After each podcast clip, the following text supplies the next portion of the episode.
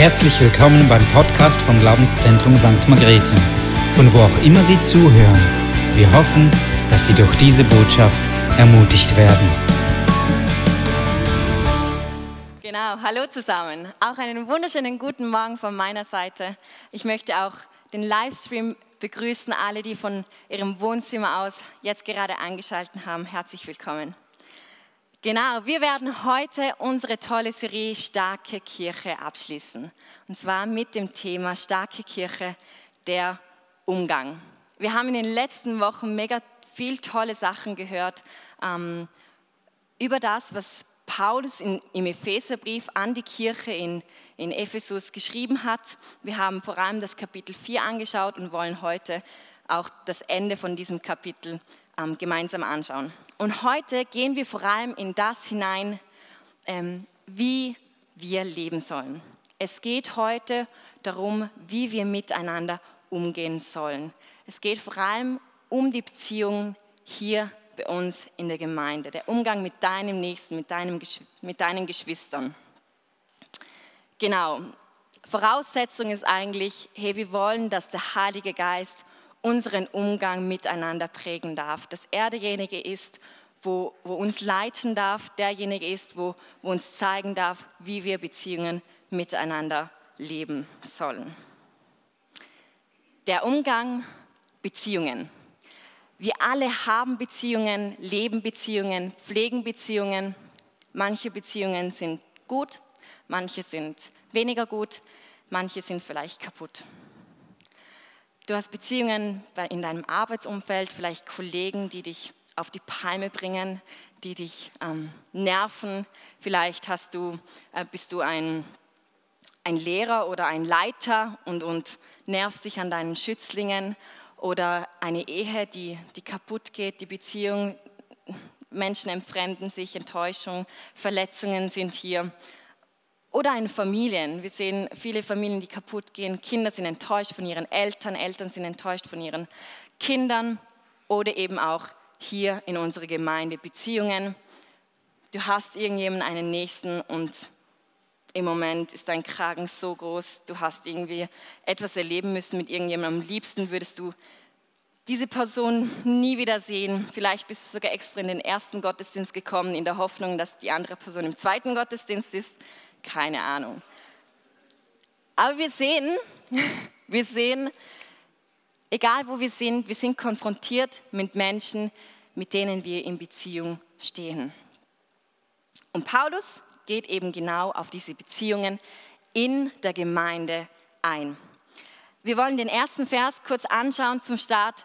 Und Paulus hat in, bei diesem Brief, er hat das an eine Gemeinde geschrieben mit zwei Gruppen im Hinterkopf. Und zwar sind das Heiden und Juden, einfach zwei verschiedene Gruppen, ähm, die zusammengerufen worden sind, um ein Mensch in Christus zu werden. Und dann fängt er so an. In Vers 25, also Epheser 4, 25. Darum legt die Lüge ab und redet die Wahrheit, ein jeder mit seinem Nächsten, weil wir untereinander Glieder sind. Das Schlüsselwort hier, ich habe es herausgehoben, ist mit seinem Nächsten. Darum legt die Lüge ab und redet die Wahrheit ein jeder mit seinem Nächsten. Und ich möchte, dass wir zu Beginn, ähm, möchte ich dich herausfordern, dass du diese Botschaft oder diese Bibelstelle für dich persönlich machst. Wähle jetzt jemanden aus, den du als Nächsten in deinem Kopf haben willst. Eine Person, mit der du vielleicht gerade struggles, die dich verletzt hat. Wer ist dieser Nächste? Wen hätte Paulus adressiert, wenn dieser Brief persönlich jetzt an dich gängte. Hast du diese Person im Kopf?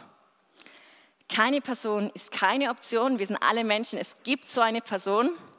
Wenn du zwölf Personen hast, wähle eine aus oder drei, ganz egal. Einfach irgendjemand. Genau. Und halte einfach diese Person in deinem Hinterkopf, damit diese Botschaft für dich real und persönlich werden kann. Also, wir reden hier im Kontext von Umgang, Beziehung. Und Paulus stellt in den Versen, also eigentlich in allen Versen 25 bis 32, aber vor allem in den Versen 31 und 32, Dinge ähm, gegenüber, was gut ist und was nicht so gut ist für den Umgang miteinander. Und er fängt an im Vers 31, da schreibt er, alle Bitterkeit, Achtung, alle, nicht ein Teil, nicht ein paar, nicht 50 Prozent, nicht 70 Prozent, sondern alle Bitterkeit und Wut und Zorn und Geschrei und Lästerung sei von euch weggetan, samt aller Botschaft. Was will Paulus uns da sagen? Was will er uns lehren? Das erste Wort hier ist Bitterkeit. Ähm, Bitterkeit ist sowas wie ein innerlicher Groll, der in dir ist. Jemand ist, ähm, hat dich verletzt und du kannst es nicht loslassen oder du willst es nicht loslassen. Jemand hat etwas Falsches gesagt und dieser Groll ist einfach in dir, du wirst verbittert.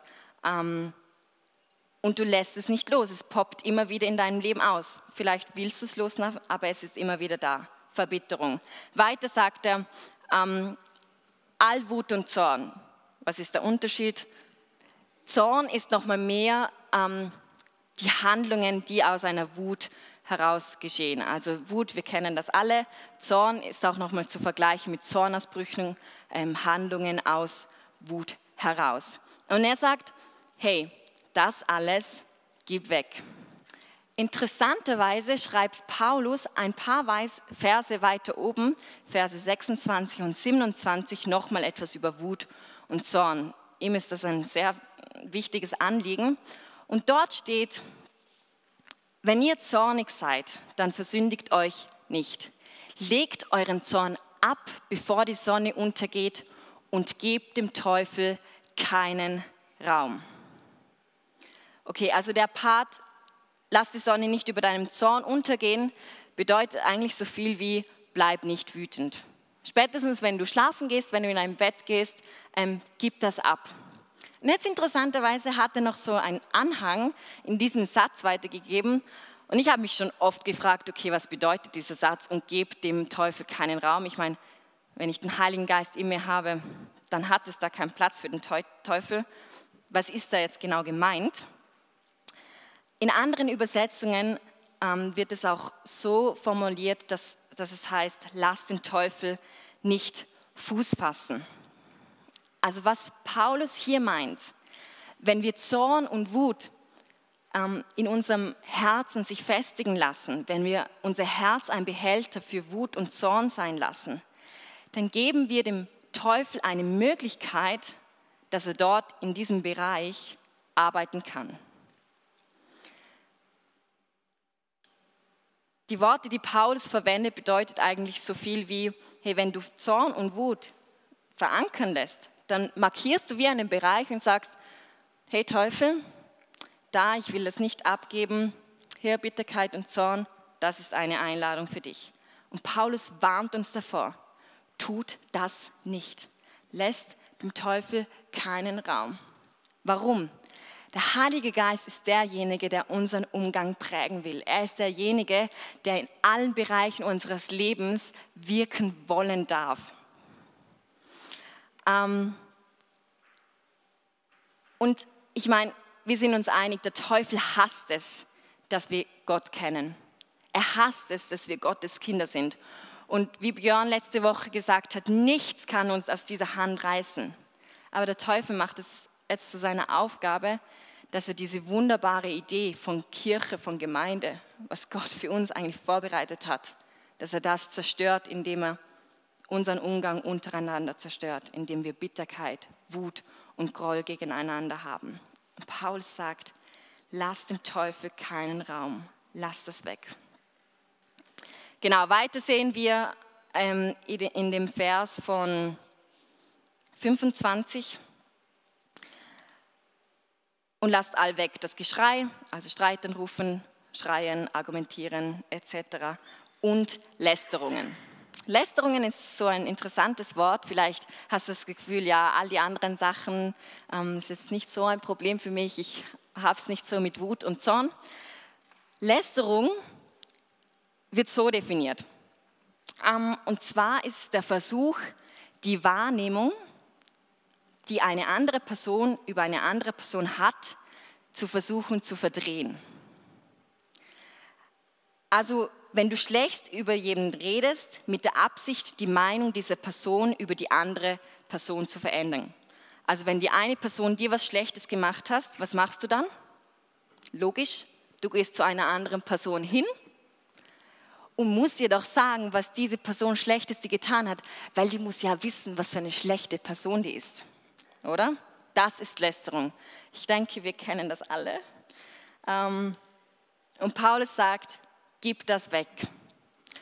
Gib das alles weg, samt aller Bosheit. Also wann immer du irgendetwas zu jemandem sagst und denkst mit einem negativen Motiv, gib das weg. Und stattdessen gibt er uns drei Dinge, drei Worte, die er sagt, und stattdessen sollt ihr diese drei Dinge tun, annehmen, an euch lassen, damit das eine gesunde Heilung in eurem Umgang, in den Beziehungen zu euren Geschwistern hineinbringen kann. Und er fährt fort im Vers 32, wo es heißt, erstens, seid aber zueinander gütig. Zweitens, seid mitleidig. Wir kommen nachher dazu, was das genau bedeutet. Und drittens, vergebt einander, so wie Gott in Christus euch vergeben hat. Das erste heißt eigentlich so viel wie seid zueinander freundlich. In anderen Übersetzungen, das kennt ihr, seid freundlich oder ähm, genau helft einander, respektiert einander äh, mit guter Absicht und und und. Das zweite ist schon anspruchsvoller. Seid mitleidig. Was heißt mitleidig? Mitleidig, ein anderes Wort zum Beispiel ist äh, weichherzig. Also Paulus sagt, seid weichherzig miteinander. Andere Worte dafür, ich habe es herausgesucht, ist einfühlsam, empfindsam, feinfühlig, gefühlvoll, teilnahmevoll und weich. Paulus sagt das nicht nur an Frauen, sondern auch an Männer. Er sagt das nicht nur an Männer, sondern auch an Frauen. Er sagt das nicht nur an Extrovertierte, die sich manchmal, für die es manchmal schwer, weichfühlig zu sein. Er sagt es auch an Introvertierte. Er sagt es an alle Menschen. Seid weichherzig. Nun, In der heutigen Gesellschaft haben wir manchmal so ein bisschen so ein Problem, weil wir, wir denken uns, ja, Stärke, wie schaut Stärke aus? Manchmal muss man doch einfach tough sein. Oder für Männer, ich bin kein Mann, aber für die Männer, manchmal ist so Definition für Männlichkeit, was heißt das? Sicher nicht weich sein, oder? Das ist so die Definition, was wir in unserem Kopf haben. Und Paulus war ein Mann und sagt an alle anderen Menschen, seid weichherzig. Und jetzt stellt, uns, stellt sich uns folgende Frage. War Paulus ein Waschlappen?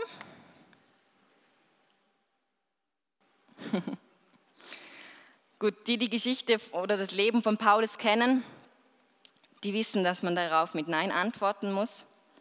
Paulus war sicher keine Zimperliese alles andere als das. Und trotzdem sagt er, fordert er uns auf, hey Menschen, seid weichherzig.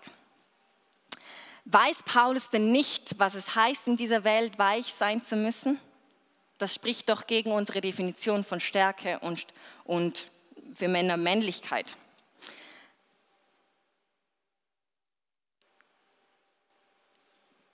Paulus kannte den Mann der Männer.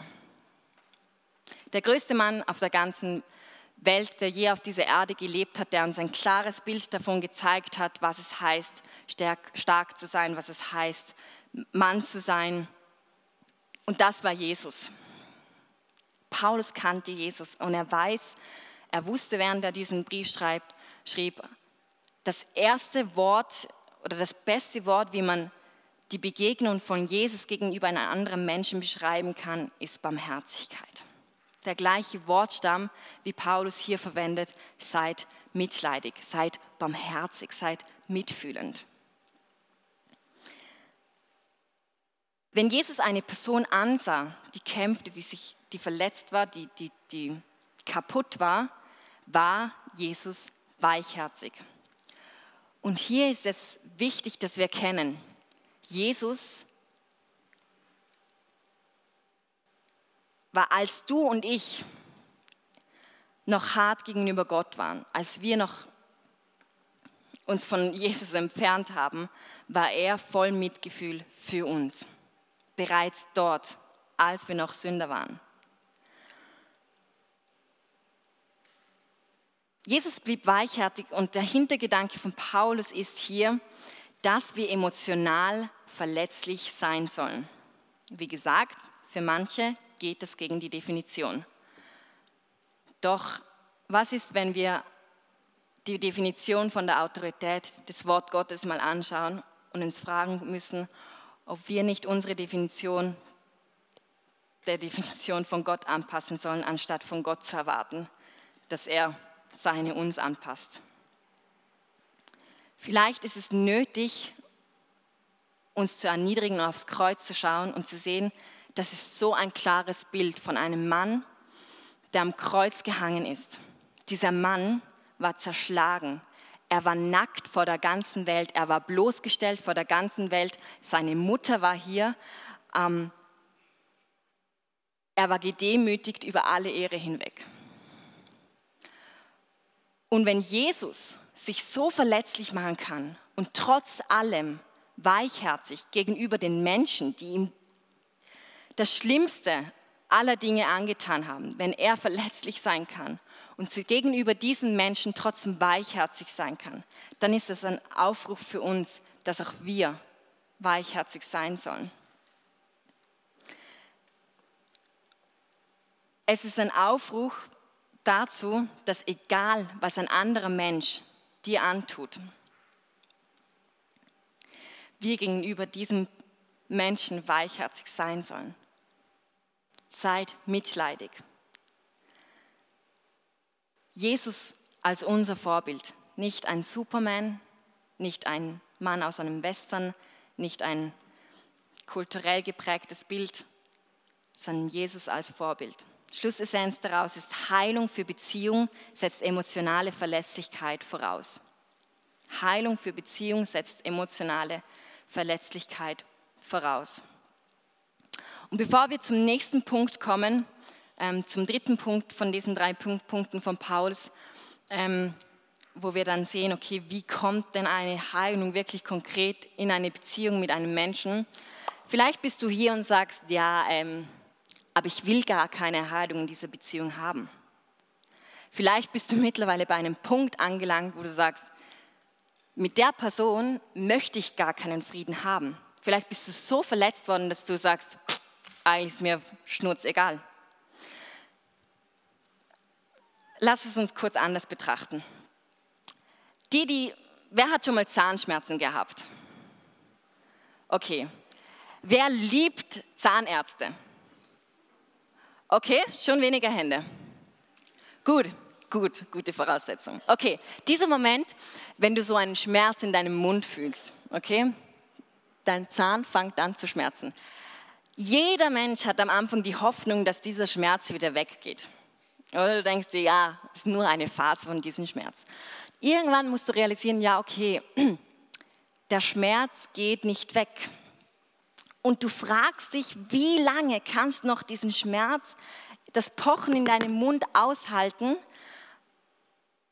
diese schlaflosen Nächte, du kannst das Essen nicht mehr genießen und du stehst den, vor dem Dilemma, wie lange halte ich das noch aus, bevor ich Hilfe hole? Und der Grund, warum wir nicht sofort zum Zahnarzt rennen, ist erstens mal, wir lieben alle die Zahnärzte. Und zweitens, du weißt, dass wenn du dorthin gehst, musst du einen kurzfristigen Schmerz auf dich nehmen. Du sitzt dort in deinem Stuhl, er kommt mit einer so großen Spritze auf dich zu, dann kommt mit seinem grusigen Gerät in deinen Mund, irgendwie so macht das. Und du denkst dir, nein, mm, das ist es nicht wert. Ich, ich lebe mit diesem Schmerz in meinem Mund. Den Zahnarzt, uh -uh. Okay, irgendwann kommen wir einfach zu dem Entschluss, wo wir sagen, das ist einfach nur dumm. Und du sagst, okay, du rufst den Zahnarzt an, du zahlst ihm mega viel Geld für das, dass er dich dann miserabel fühlen lässt. Aber du gehst dorthin und er kommt mit dieser Riesenspritze, er kommt mit diesem Gerät und am liebsten würdest du wegrennen, am liebsten würdest, würdest du dich verkriechen, du würdest am liebsten zu deiner Mama gehen. Aber du tust es nicht, weil du weißt, es lohnt sich, diesen kurzfristigen Schmerz, der in dem Moment viel, viel schlimmer scheint, auf dich zu nehmen, wenn du dafür langfristige Heilung und langfristige Linderung bekommst. Und einige von euch erleben gerade diesen ständigen Schmerz, dieses Pochen in deinem Mund. Eine Beziehung, die zerstört ist. Und du erlebst aktuell all diese zerstörerischen Dinge von Vers 31, der, die Bitterkeit, den Wut, den Groll, den Zorn gegenüber anderen Menschen. Und du hast gelernt, mit diesem Schmerz zu managen. Du hast gelernt, damit umzugehen. Wenn er kommt, schiebst du ihn auf die Seite, aber er poppt immer und immer wieder auf in deinem Leben. Und für einige Menschen heute ist es Zeit zu sagen, okay, hey, es ist Zeit für den Zahnarzt. Es ist Zeit, diesen Schritt zu machen. Aber der einzige Weg, der Heilung und Linderung in diese Beziehung führen kann, ist unser Herr Jesus Christus. Und er möchte, dass wir diese Heilung direkt bei ihm abholen. Er möchte, dass wir direkt zu ihm kommen dass sie sagen, Jesus, ich brauche dich, um diesen kurzfristigen Schmerz zu überwältigen können, damit ich langfristige Heilung, damit ich langfristige Erleichterung haben kann.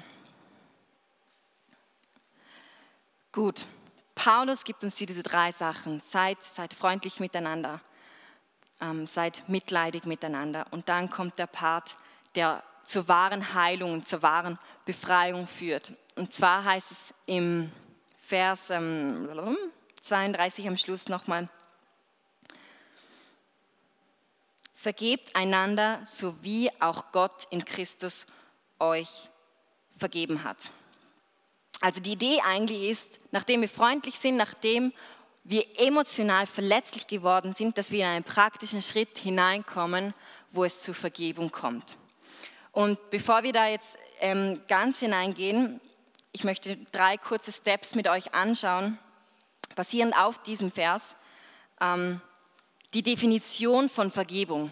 Wir haben so viele verschiedene Definitionen von Vergebung. Die meisten sind falsch, deswegen möchte ich das kurz mit euch anschauen. Vergebung ist, ich gebe dich frei von dem Unrecht, das du mir angetan hast. Also, ich vergebe, indem ich sage, ich gebe dich frei von dem Unrecht, das du mir angetan hast. Ähm,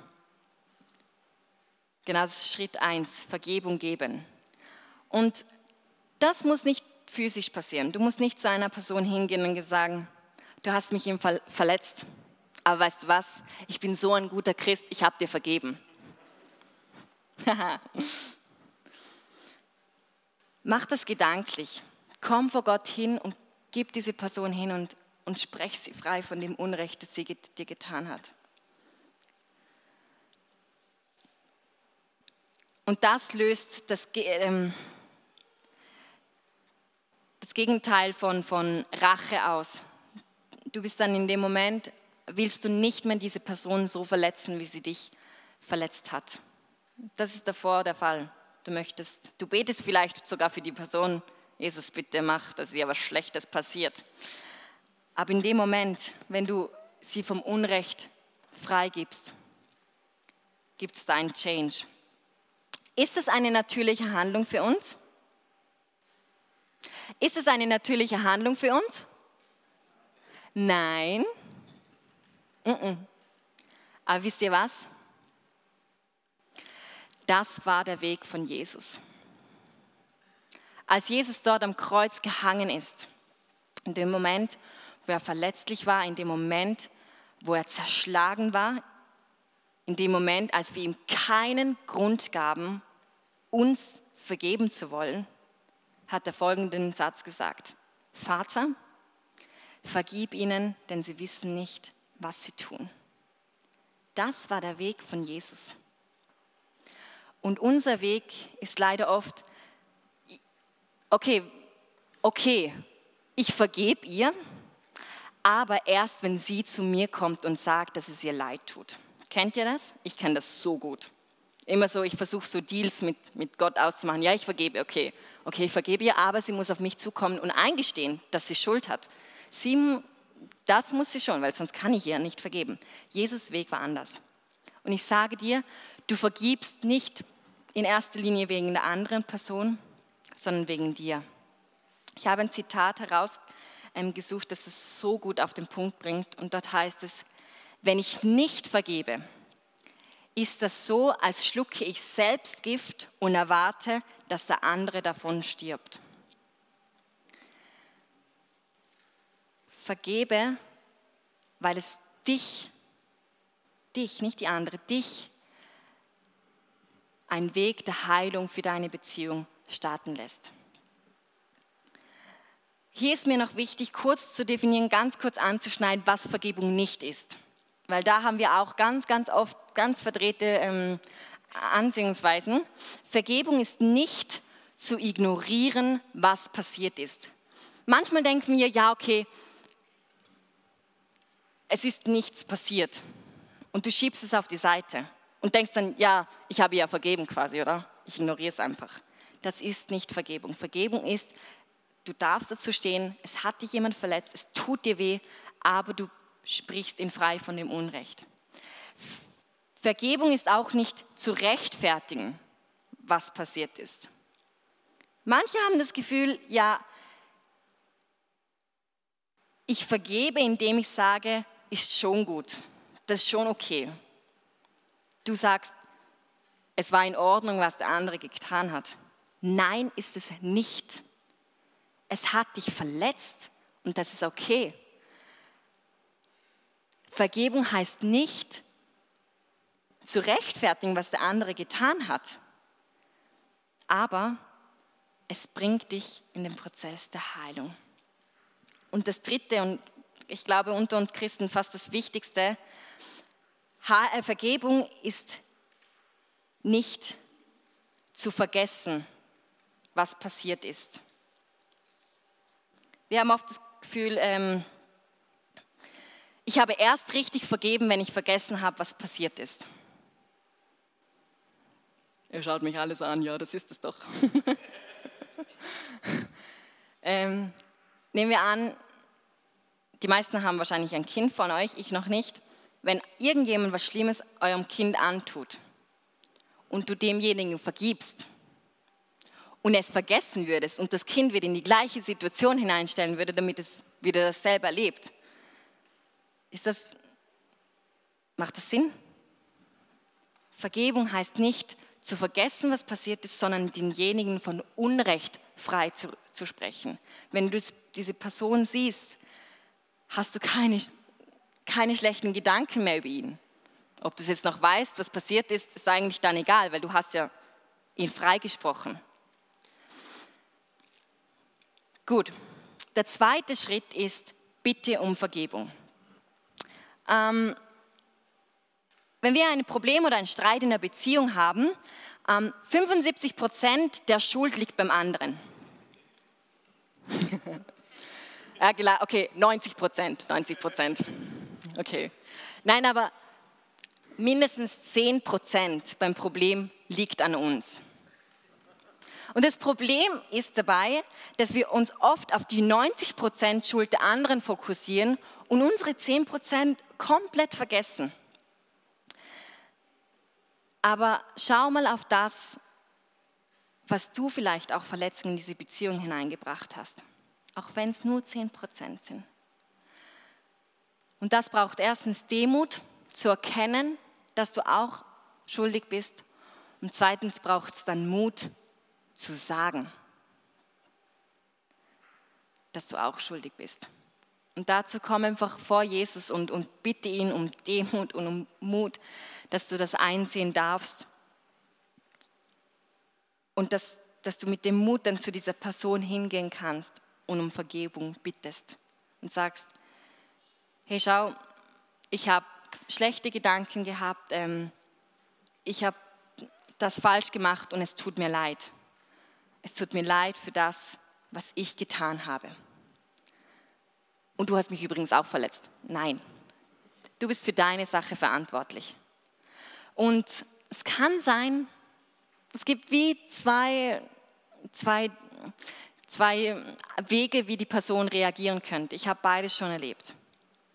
Und es braucht unglaublich viel Mut, weil du stellst dich eigentlich bloß vor diese Person hin und sagst, ich habe einen Fehler gemacht.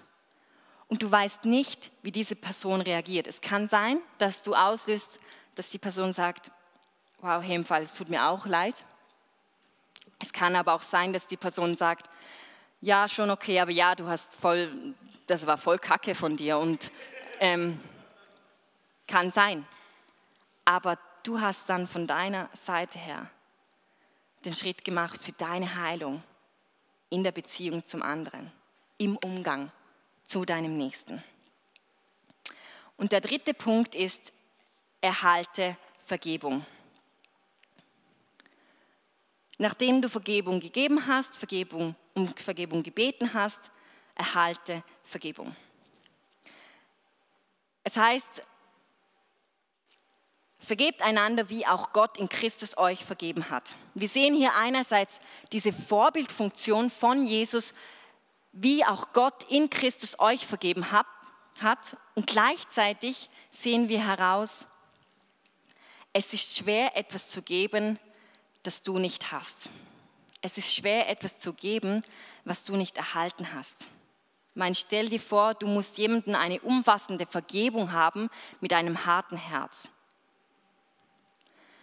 Und der Grund kann sein, warum unser Herz hart ist, weil wir selber noch nicht begriffen haben, was die voll umfassende Vergebung von Gott für dich bedeutet. Das Einzige, was dein Herz weich machen kann, ist die Erkenntnis von Gottes Vergebung für dich.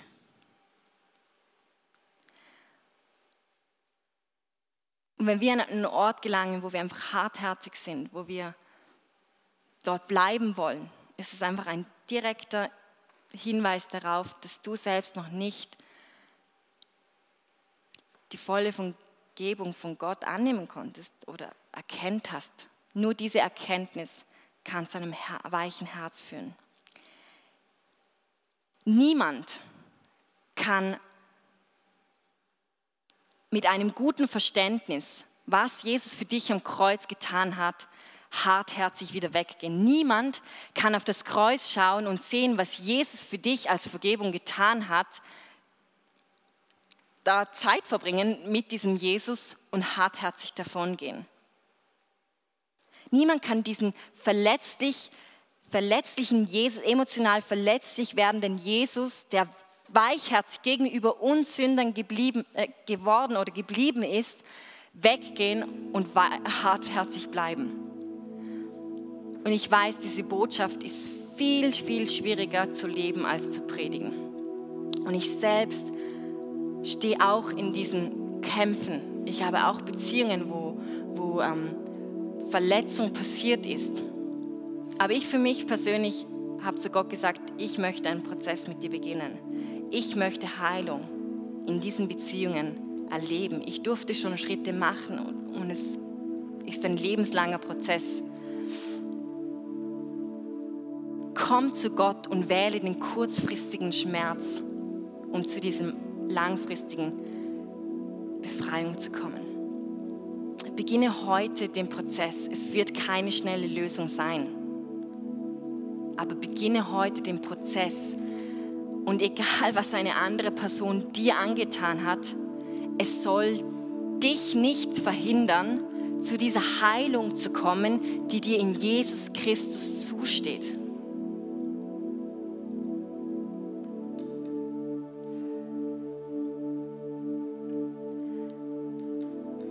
Deine Entscheidung.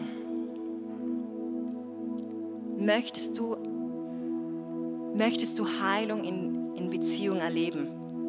Möchtest du erleben, was es heißt, einen gesunden Umgang mit deinen Geschwistern hier in unserer Church zu haben? Ich möchte erleben, wie wir starke Kirche leben können. Das war eine tolle Serie, aber es bringt nichts, wenn wir nachher die gleiche Gemeinde bleiben. Und der Wunsch von Jesus ist, dass wir Heilung erleben dürfen. Vater, ich danke dir für Jesus. Ich danke dir für, für sein Beispiel, für sein Leben.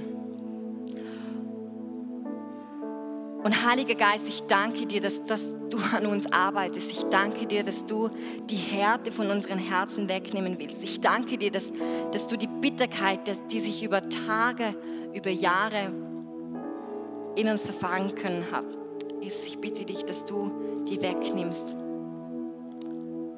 und uns auf das Kreuz Jesu hinweist und wir Befreiung und wahre Heilung erleben dürfen im Umgang miteinander. Jesus, wir bitten dich. Wenn du heute Morgen das erste Mal von Jesus gehört hast, von seiner Vergebung für dich, dass du Heilung in jeglichen Beziehungen erleben darfst. Und wenn du diesem Jesus dein Leben geben willst, dann komm jetzt einfach vor Gott. Und jetzt, ich danke dir für, für diese Person. Ich danke dir für das Leben dieser Person. Ich danke dir, dass du am Kreuz gestorben bist, dass du sie reinwäscht von aller Sünden. Jesus, ich danke dir für das neue Leben, das diese Person mit dir beginnen darf. Jesus, ich danke dir für unsere, für unsere Church. Ich danke dir für unsere Gemeinde. Ich danke für jeden Einzelnen. Und ich danke dir, dass du den Prozess der Heilung in Beziehungen, im Umgang miteinander mit uns gehst. Jesus, wir danken dir.